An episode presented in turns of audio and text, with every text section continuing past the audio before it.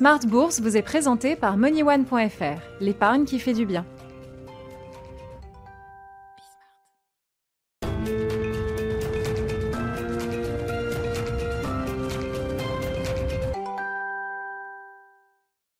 Smart Bourse, c'est votre double dose quotidienne de marché sur Bismart en direct à la mi-journée 12h30 13h et le soir la grande édition à partir de 18h30 au sommaire de cette édition de la mi-journée.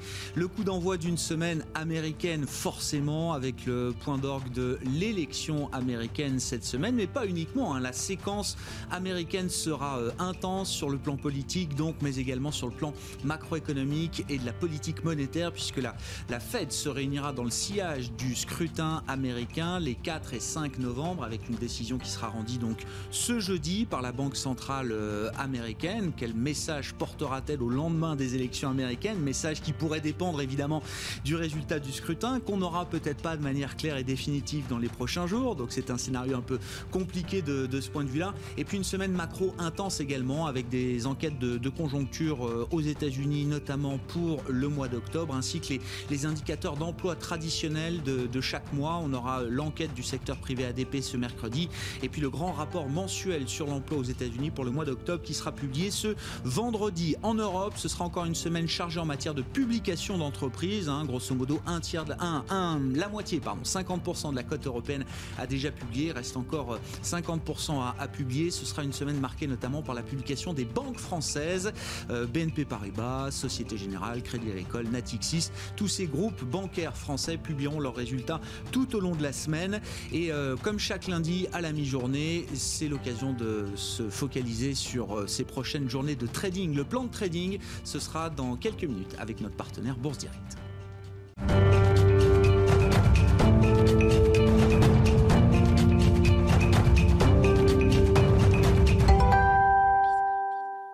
Avant de développer tous ces sujets avec nos invités, le résumé complet des infos de marché à la mi-journée. C'est un, bon début de semaine sur les actions européennes qui rebondissent après euh, les déconvenus de la semaine dernière. Le résumé complet donc avec Nicolas Pagnès depuis la salle de marché de Bourse Directe. La tendance était hésitante en début de matinée, mais les publications de PMI manufacturiers solides en zone euro ont porté le CAC 40 aux alentours des 4650 points, niveau sur lequel il est toujours à la mi-journée. Le DAX est de son côté dans le vert également à la mi-journée, dépassant les 11 700 points. Dans le sillage des PMI manufacturiers en Chine, faisant état d'une rapide progression de l'activité grâce à une accélération de la demande intérieure, la zone euro montre elle aussi que son activité manufacturière se redynamise. Le PMI manufacturier manufacturier en zone euro pour le mois d'octobre ressort à 54,8 points contre 53,7 en septembre. Dans le détail, l'indicateur de la production sur le mois monte même à 58,4 points, une remontée couplée à celle du carnet de commandes qui porte l'indice à des niveaux rarement dépassés ces dernières années. La reprise est cependant inégale en zone euro et largement tirée par l'Allemagne qui voit son propre PMI manufacturier ressortir à 58,2 points en octobre, soit son plus haut niveau depuis février 2018. La France, elle, fait état d'un mois d'octobre solide à 51,3 points, soit très légèrement au-dessus de son niveau de septembre. Cette bonne nouvelle sur le front donc de l'activité manufacturière arrive tout de même dans un contexte de prudence sur les marchés, alors que les pays européens étendent les mesures de restriction. Après la France, l'Irlande et l'Allemagne, c'est à présent le Royaume-Uni et le Portugal qui confinent leur population. L'Autriche impose de son côté un couvre-feu tandis que la Grèce ferme ses bars et restaurants. Des décisions qui laissent craindre aux investisseurs que la reprise amorcées au troisième trimestre subissent un nouveau ralentissement sur la fin d'année. Une prudence également de mise avant les élections présidentielles aux États-Unis qui se tiennent demain. Pour le moment, les sondages donnent toujours Joe Biden gagnant avec 10 points d'avance sur Donald Trump, mais l'écart est plus resserré dans les fameux États bascules qui seront décisifs pour la victoire de l'un ou l'autre des candidats. Du côté des valeurs à présent à la mi-journée, Unibail Rodamco Westfield annonce une baisse de 29,5% de son chiffre d'affaires sur les 9 premiers mois de l'année. Unibail Rodamco Westfield qui redoute qu'un retour au confinement euh, dans plusieurs pays européens continue à peser sur son activité. Air France KLM annonce de son côté ne plus bénéficier d'un plan d'aide mis en place par le gouvernement néerlandais, les pilotes de la compagnie aérienne ayant refusé comme contrepartie le gel de leur salaire jusqu'en 2025. Sanofi annonce de son côté lancer une OPA amicale sur Kiadis, Kiadis une biotech néerlandaise spécialiste notamment des thérapies cellulaires. L'opération portera sur l'intégralité des, euh, des actions Kiadis au prix de 5,45 euros par action, une opération estimée au total à 308 millions d'euros. Et à la mi-journée à Paris, Fnac Darty accuse le coût de la fermeture de ses rayons culture pour deux semaines à compter de mardi, tandis que Saint-Gobain voit de son côté l'analyste d'avis passer de sous-performance à neutre sur son titre à la suite de la publication de ses résultats trimestriels.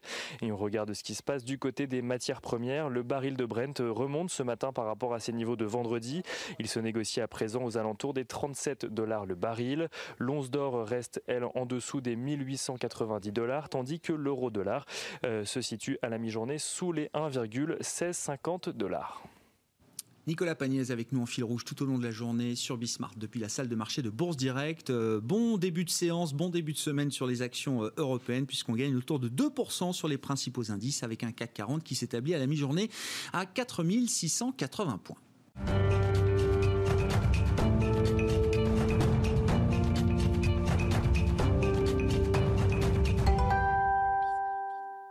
Comme chaque lundi à la mi-journée dans Smart Bourse sur Bismart, état des lieux des marchés et le plan de trading avec notre partenaire Bourse Direct et Romain Dobré qui est à mes côtés en plateau, membre de la cellule Info d'experts de Bourse Direct. Bonjour et bienvenue Romain. Bonjour Grégoire. Oui, état des lieux effectivement, une semaine qui commence positivement après une semaine qui a été négative hein, pour les indices européens. On a perdu 6, euh, 6,5% pour euh, le CAC 40 sur la, la, semaine passée. Rebond qui est un rebond technique. Est-ce qu'il faut comprendre que les vendeurs sont en train de se racheter en ce début de semaine, Romain? C'est exactement ça. En fait, ils l'ont fait déjà jeudi et vendredi dernier. Jeudi, on avait baissé de 0,03%. Vendredi, on est monté de 0,69%. Finalement, après un gros contre-pied, hein, puisqu'on a une amplitude de plus de 3% dans la séance de vendredi. Donc oui, c'est le cas. Euh, on avait noté l'ouverture de 22 000 contrats futurs, un peu plus, euh, contre 4 929 points et dans la, dans la baisse. Et euh, jeudi et vendredi, on note la clôture de 11 500 contrats. Donc précisément la moitié des contrats ont été rachetés au cours des deux séances de, fin de semaine dernière. On peut penser qu'aujourd'hui, c'est le cas aussi et qu'il y, y, a un rachat de short assez, assez massif. D'ailleurs, on voit des, un peu de volatilité, des extensions et euh, un marché qui se montre toujours nerveux.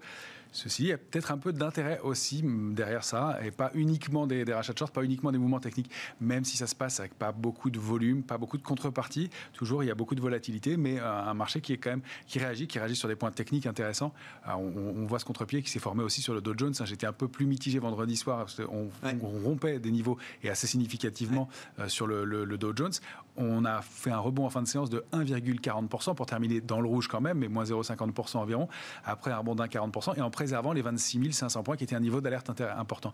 Donc il y a, voilà, de la défense, c'est un marché qui est spéculatif, qui est prudent, qui est un peu nerveux, qui risque de l'être encore, mais qui donne des signaux intéressants pour la semaine à venir. Ouais, alors les, vendeurs effectivement se rachètent, on neutralise quand même quelques positions avant les grandes échéances de la semaine, l'élection présidentielle étant l'événement phare évidemment de, de, cette semaine. À quoi est-ce que vous voyez par ailleurs qu'il peut y avoir un début d'intérêt, peut-être des intérêts ciblés dans ce marché? Qu'est-ce qui vous fait dire ça, Romain? Alors bah, déjà, les, rachats de vente à découvert, c'est un signe de diminution de la pression baissière. Oui. C'est-à-dire que les, par définition, les, voilà, ça n'a pas encore un signal d'achat à proprement parler, même si 2% d'eau c'est pas mal. Mais euh, voilà. Après, il y a l'évolution des secteurs euh, qui, qui, est intéressante. On l'avait noté la semaine dernière. Le secteur des technologies qui était celui qui avait le plus baissé euh, et donc qui a, qui a pas mal corrigé. Voit la tech en Europe, notamment, avait baissé deux fois plus que le marché la semaine dernière. Globalement, c'est ça. de l'ordre de 16% de baisse sur un, sur un indice global européen, contrairement à d'autres qui avaient beaucoup mieux tenu. Alors, parmi les indices qui avaient le mieux tenu, tenu et ça, c'est justement des signaux, il y a la finance, qui était un, indice intéressant. Le meilleur et le plus fort secteur, c'était le travel and Leisure, enfin les, voyages et loisirs, euh, qui, était, qui était intéressant. Les télécoms aussi ont donné des signaux intéressants, les médias, euh, et donc se, sont bien tenus. Donc on, assiste à une forme de rotation euh, manifestement sectorielle assez sereine, puisque finalement les valeurs qui sont en forme et en tête de l'indice et les plus fortes stagnent. On voit Hermès, qui avait un parcours assez important, bien stagne, alors qu'il y a des figures qui des valeurs qui donnent des signaux de retournement intéressants et euh, des signaux d'intérêt. On le voit Total qui est toujours bien entouré. On voit Orange qui donne aussi des signaux depuis quelques jours. On en parle depuis quelques temps euh, et des valeurs qui donc euh, marquent des points bas et ont l'air de vouloir rebondir sur différents secteurs. On voit de l'intérêt aussi sur les petites et moyennes capitalisations qui surperforment pour l'instant, ce qui est plutôt signe aussi d'intérêt assez ciblé, mais d'intérêt. Et puis les marchés émergents, évidemment, l'Asie, la, Chine aussi, qui sont assez forts en ce moment. Ce qui est toujours intéressant, c'est de voir ce décalage entre le, temps politique, on va dire, le temps économique et le temps des marchés.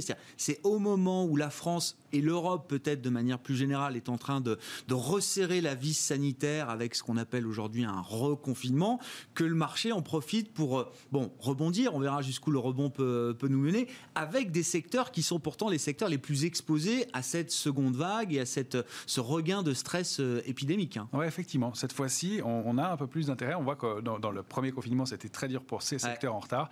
Et là, il y, a des, intérêts. Encore une fois, des intérêts ciblés. On ne paye pas n'importe quelle valeur. Euh, on, on, voit que Michelin est un peu en, en queue de, peloton du CAC 40 aujourd'hui. Euh, mais il y a voilà, le secteur bancaire, vous en parliez, qui va publier cette semaine. Oui. C'est pas un secteur fort, c'est un secteur un peu neutre pour l'instant, mais qui manifestement est entouré. et puis, il y a des valeurs qui forment des, des, des, signaux de retournement un peu intéressants. On voit Air Liquide qui prend 2,5% quand même, alors qu'elle avait pas mal corrigé. Atos aussi, qui était pas très bien, pas, très bien orienté, qui marque un, coup d'arrêt sur des, niveaux importants. Et on voit que Dassault Systèmes, en revanche, elle patine un peu.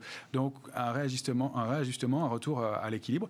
Veut dire qu'on jouerait peut-être ce, reconfinement de manière un peu différente. Euh, les valeurs euh, stay at home, confinement ont déjà tellement profité de, l'engouement des investisseurs ces derniers temps qu'on regarderait peut-être ailleurs d'autres secteurs malgré le, reconfinement. Ouais, exactement. Et on voit aussi un intérêt à nouveau pour le, secteur des biotech qui était ah, oui intéressant et qui avait beaucoup, beaucoup bougé, mais qui stagnait un peu depuis quelques temps, qui sous-performait. Donc là aussi, donc encore une fois, tout ça se fait, euh, ça va se faire probablement avec de la volatilité, avec des, des, des, des volumes qui sont euh, enfin, un peu plus étoffés depuis quelques jours et depuis quelques séances, mais euh, qui se passent plutôt bien graphiquement et techniquement. Alors, ce qu'on peut regarder sur l'indice parisien, c'est le, on va prendre comme zone d'alerte 4500, 494 4515, euh, qui va être la zone d'alerte. Le niveau de 4555, c'était le point pivot, elle est vraiment la, cible baissière qui est défendue pour l'instant.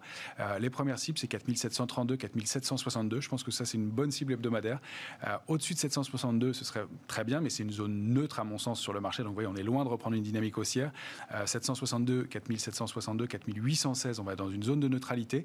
Et c'est au-delà de 4816 qu'on pourrait considérer qu'on reprend une dynamique haussière. Donc, on, en est loin pour l'instant, mais il y a, y a du il y, a, du potentiel et de l'intérêt, donc plutôt, euh, plutôt des, choses intéressantes avec euh, des, secteurs qui ont le vent en poupe manifestement. On en est loin, d'autant qu'il y a quand même toute une série d'événements euh, cette semaine. L'élection présidentielle, évidemment, mais il y a d'autres événements majeurs attendus tout au long de la semaine, que ce soit sur le plan macro ou sur le plan des, banques centrales ou des résultats encore, Romain? Oui, bien sûr. Alors sur le plan macro, il y a, la, semaine, c'est la semaine de, de, aux États-Unis de tout ce qui est les ISM, les enquêtes de conjoncture, les enquêtes de conjoncture d'une part, et puis l'emploi euh, aussi, avec l'enquête euh, dans le secteur privé mercredi. Vendredi, euh, l'enquête gouvernementale et le taux de chômage, donc évidemment très important. Et toujours beaucoup de publications. Il y a neuf valeurs du CAC 40 qui vont publier cette semaine. Vous l'avez dit, notamment des, valeurs bancaires. Donc mardi, mercredi et jeudi, BNP, Société Générale et Crédit Agricole. Donc ça va aussi être source d'intérêt. À la fin de la semaine, aux États-Unis, les secteurs des télécoms qui va publier. Donc ça peut être aussi intéressant et peut-être un phénomène d'aspiration pour les, valeurs télécoms européennes aussi. et un secteur qui avait pas payé dans, la, dans le premier ah, confinement, étonnamment, alors que c'était un secteur qui avait euh, été euh, l'objet de grosses activités pour cause de télétravail et autres. Donc il y a des, il y a des éléments, euh, oui, intéressants et, une semaine très très chargée, particulièrement chargée, avec une réunion de la Fed aussi qui aura lieu et qui est décalée dans le compte rendu, aura lieu jeudi soir au lieu de mercredi habituellement. Donc oui, il y aura, il y aura de, probablement beaucoup de volatilité, beaucoup de nervosité, beaucoup de contre-pied, mais on voit qu'il y a des intérêts qui se mettent en place et c'est peut-être un point d'entrée. Les gérants disaient qu'ils attendaient un repli pour euh, rentrer. Manifestement, peut-être qu'on l'a eu. Ça se joue là. Peut-être qu'on l'a eu ce repli. C'est ça. Manifestement. Euh, Aujourd'hui, on voit effectivement belle belle séance haussière. C'était pas évident à l'ouverture, mais ça s'est mis en place au fur et à mesure. À la mi-journée, on gagne quasiment 2% sur les indices européens en attendant l'ouverture de Wall Street. Ce sera une semaine importante pour la Chine également, avec alors un événement majeur qui sera la plus grosse introduction boursière au monde, qui se déroulera jeudi à Hong Kong. C'est énorme. C'est une, capitalisation estimée à 300 milliards de dollars, euh, et puis un, monstre qui, intervient dans, dans, tous les domaines euh, paiement, crédit. Qui s'appelle Ant Financial. Hein, voilà, oui, euh, pardon. non, non, mais oui, mais je suis pas sûr que ce soit un groupe encore très grand public. Euh, Financial. Jusque chez nous en Europe, en tout cas. Peut-être on connaît plus euh, le mot Alibaba, mais oui, filiale d'Alibaba. Filiale d'Alibaba, et, et, donc oui, dans tous les domaines paiement, retrait, transfert, ils vendent même des fonds aujourd'hui. ils sont, ils sont sur, sur et tout. Et ce sera un succès. Enfin, je veux dire, on a. oui. c'est sursouscrit, je sais plus combien de fois, et c'est déjà des transactions entre 4 et 500 000 transactions par seconde. C'est un, monstre vraiment qui est en train de faire Hein. changer le, monde bancaire. et on comprend les difficultés du secteur bancaire par ailleurs euh, face, à, face, à, des modèles comme celui-là. C'est plus du tout une start-up, hein, c'est une société qui vaudra donc plus de 300 milliards de dollars de, de dollars de, capitalisation boursière normalement dès son premier jour d'introduction. Ça se passera donc ce jeudi à Hong Kong et également sur le, Star Market de Shanghai, hein, qui est un peu la, la, version chinoise du Nasdaq. C'est un marché assez nouveau qui a été mis en place il y a un an, je crois maintenant. Oui, deux, trois ans. Ouais, peut-être pas 4-5 ans. Le Star Market, si, c'était. c'est moi qui. Non, peut-être. mais enfin bon, c'était un nouveau marché présenté comme le, Nasdaq chinois. Voilà, c'est ça. Concurrent du Nasdaq, Sur la place de, de Shanghai. Bon, ben, on suivra tout ça, évidemment, avec euh, des objectifs que vous avez euh, définis pour, euh, pour cette semaine. Au-delà de 4700 points pour le CAC, hein, si on est sur une tendance haussière, c'est ça sur la semaine, hein, Romain La cible la, cible idéale, 4732, 4762. C'est une cible qui serait assez, assez raisonnable, on va dire, pour la semaine, compte tenu du contexte. Il va falloir reconstruire. On a quand même baissé, baissé avec du volume. et puis, on est dans un contexte d'incertitude. Et puis, on l'expliquait, il y a toute une stratégie qui se joue en ce moment. Il y a pas mal de géants qui, manifestement, ont commencé à prendre du bénéfice sur des performances et des années qui sont assez intéressantes, une année qui est assez intéressante. Donc, euh, il n'y a pas de, précipitation pour intervenir dans le marché aujourd'hui. Il va falloir qu'on y voit plus clair et que des, secteurs se démarquent. Et là, ça pourra peut-être déclencher de, l'intérêt un peu plus, un peu plus poussé. Déjà, les phénomènes d'habillage de portefeuille de, fin d'année qui commencent en ce début de mois de novembre. Merci beaucoup, Romain. Romain, Romain Dobré avec nous euh, le lundi et le vendredi, notre partenaire Bourse Direct dans Smart Bourse sur Bismart.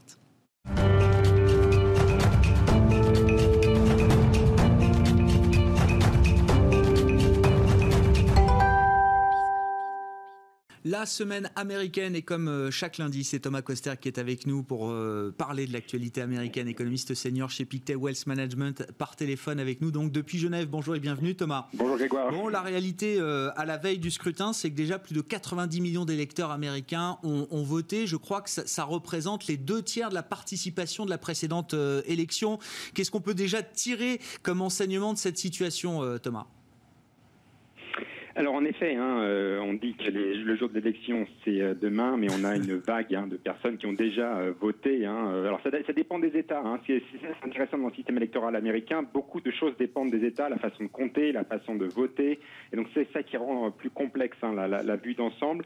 Si je résume juste au sondage, à l'heure où, où on se parle, on a Biden qui au niveau national a 7,2 points d'avance sur Donald Trump d'après euh, les, sondages. Euh, au même moment, en 2016, euh, Clinton est à seulement 3 points d'avance au niveau national. Hein. Donc les, sondages montrent un, net avantage pour Biden au niveau national. Mais même maintenant, il faudra faire une petite astérisque parce que ça va dépendre en fait des, fameux États pivots, les États pivots du Sud et les États pivots du Nord. Et c'est eux où, ça va, la différence va se faire. Et on voit que la marge là est beaucoup plus ténue qu'au niveau national. Hein. Et donc on a quand même une certaine incertitude dans ces États pivots et en particulier dans les États pivots du Nord et en particulier dans Pennsylvanie. Pennsylvanie et Floride, hein, notamment, donc État du Nord, État du Sud, ce sont les, deux États clés, ou en tout cas les emblèmes de ces États clés euh, pour vous, euh, Thomas. Ça veut dire que euh, Pennsylvanie, Floride ou d'autres États clés, il va falloir peut-être attendre plusieurs jours avant d'avoir une vision claire de la, situation des, résultats du scrutin, Thomas?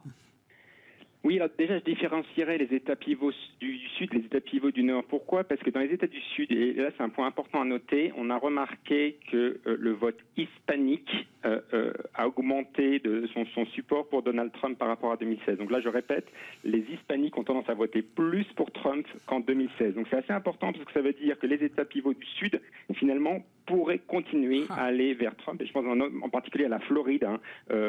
en Floride, on est, on est vraiment au coude à coude entre Biden et Trump. Mais voilà, hein, il y a cette question du vote hispanique où euh, Trump a vu donc une augmentation euh, de son support. Donc finalement, moi je pense que ça va jouer vraiment dans les États pivots du Nord et en particulier dans la Pennsylvanie. Euh, alors la Floride, on aura les résultats a priori le, soir même. Hein. donc c'est des États qui ont commencé déjà à compter hein, les bulletins. Par contre, en Pennsylvanie, le comptage des bulletins ne commence que le jour même hein, des élections. Et donc c'est ça qui va mener à plusieurs jours de, décompte. Euh, plus il y a des problèmes logistiques. Hein, on, s'en doute bien, il y a la pandémie. On sait que les personnes qui sont dans les bureaux de vote et qui comptent sont plutôt des personnes âgées. Donc il peut y avoir des craintes par rapport au coronavirus, etc. Euh, enfin, c'est des choses euh, un peu logistiques, un peu techniques, un peu bêtes, mais qui ont toute leur importance. Donc bref, la Pennsylvanie, ça va prendre plusieurs jours.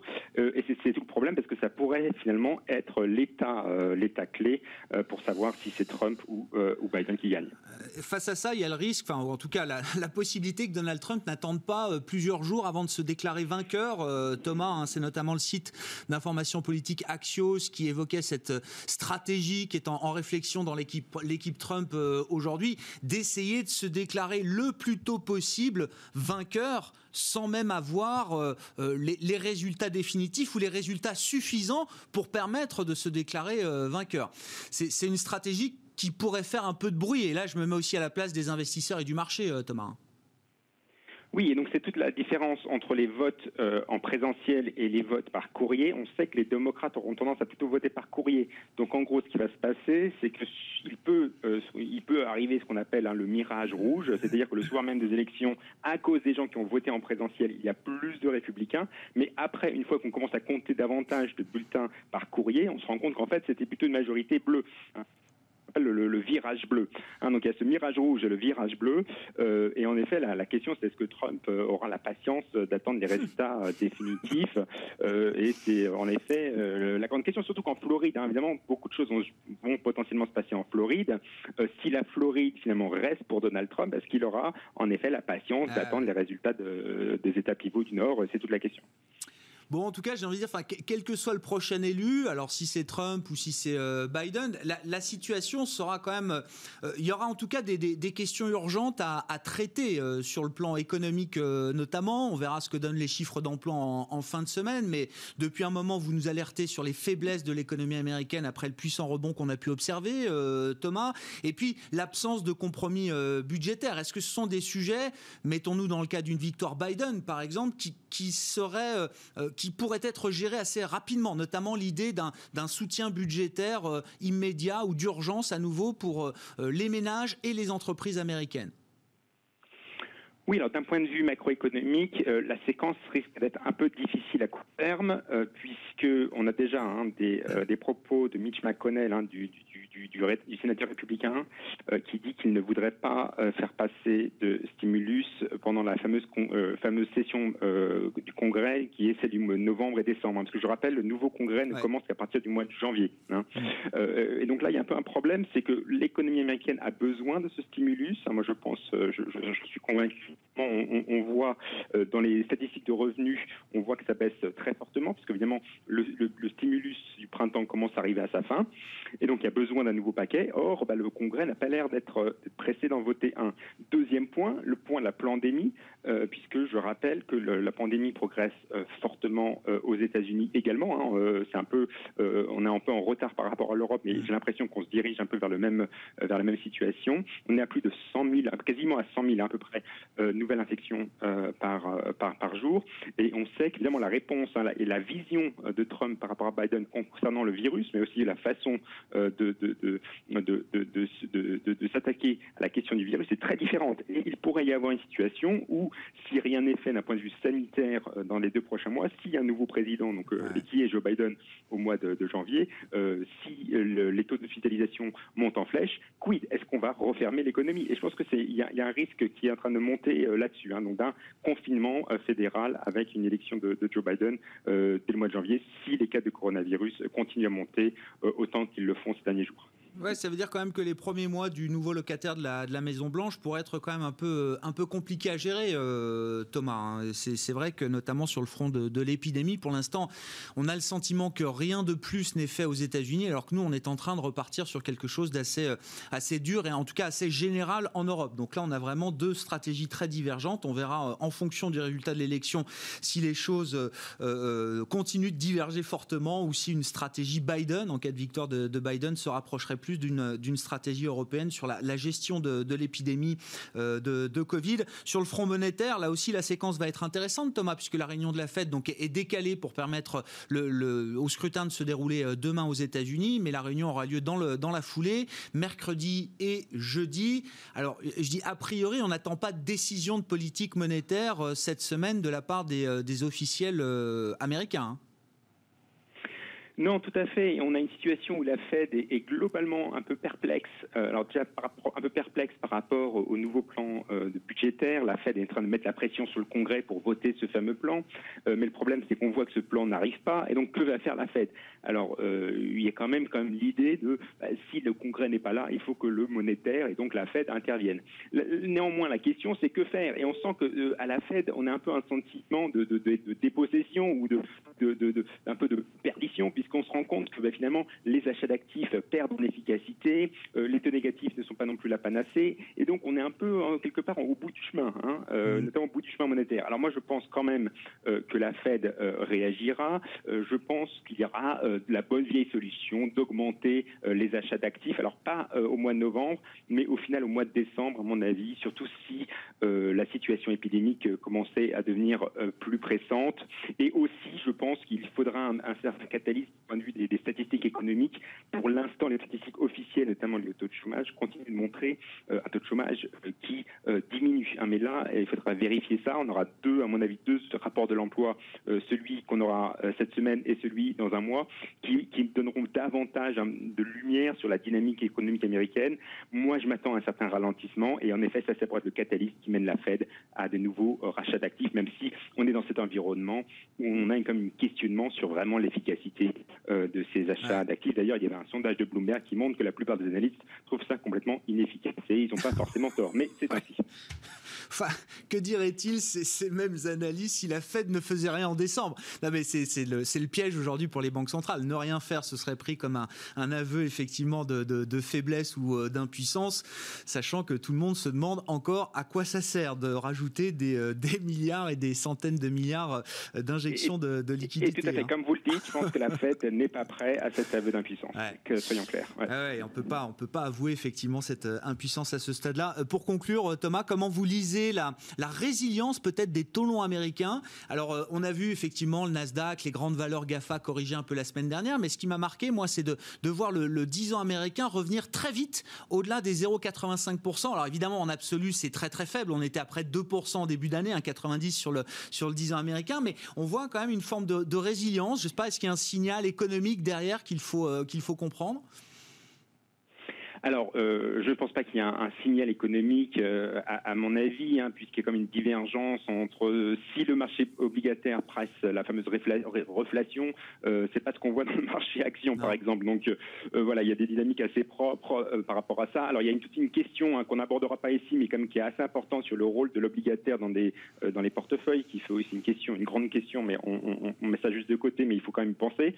deuxième point, c'est la Fed. La Fed au monde, quelque part, plus elle, elle va revenir dans le marché pour les faire euh, baisser. Hein. C'est ma fameuse théorie de plus ça monte, plus ça va baisser. Mm-hmm. Euh, donc, euh, quelque part, plus les taux longs continuent de monter, plus il y a de chances qu'on ait du, du QI au mois de, décembre. Bon, le marché qui teste un peu peut-être euh, la, Fed et sa capacité à délivrer une, une nouvelle enveloppe d'injection de liquidité à horizon de la, de la fin d'année. Merci beaucoup Thomas. Thomas Coster qui est avec nous euh, chaque lundi à la mi-journée pour évoquer l'actualité américaine au début d'une semaine intense hein, sur le fond de la politique américaine, bien sûr, avec le scrutin prévu demain. Thomas Kosterg, économiste senior chez Pictet Wealth Management, avec nous dans Smart Bourse sur Bismart. Euh, on se retrouve ce soir à 18h30 en direct. Pour l'instant, les indices européens à la mi-journée très bien orientés, rebondissent après une semaine négative puisqu'on gagne entre 1,5 et 2% à la Bourse de Paris.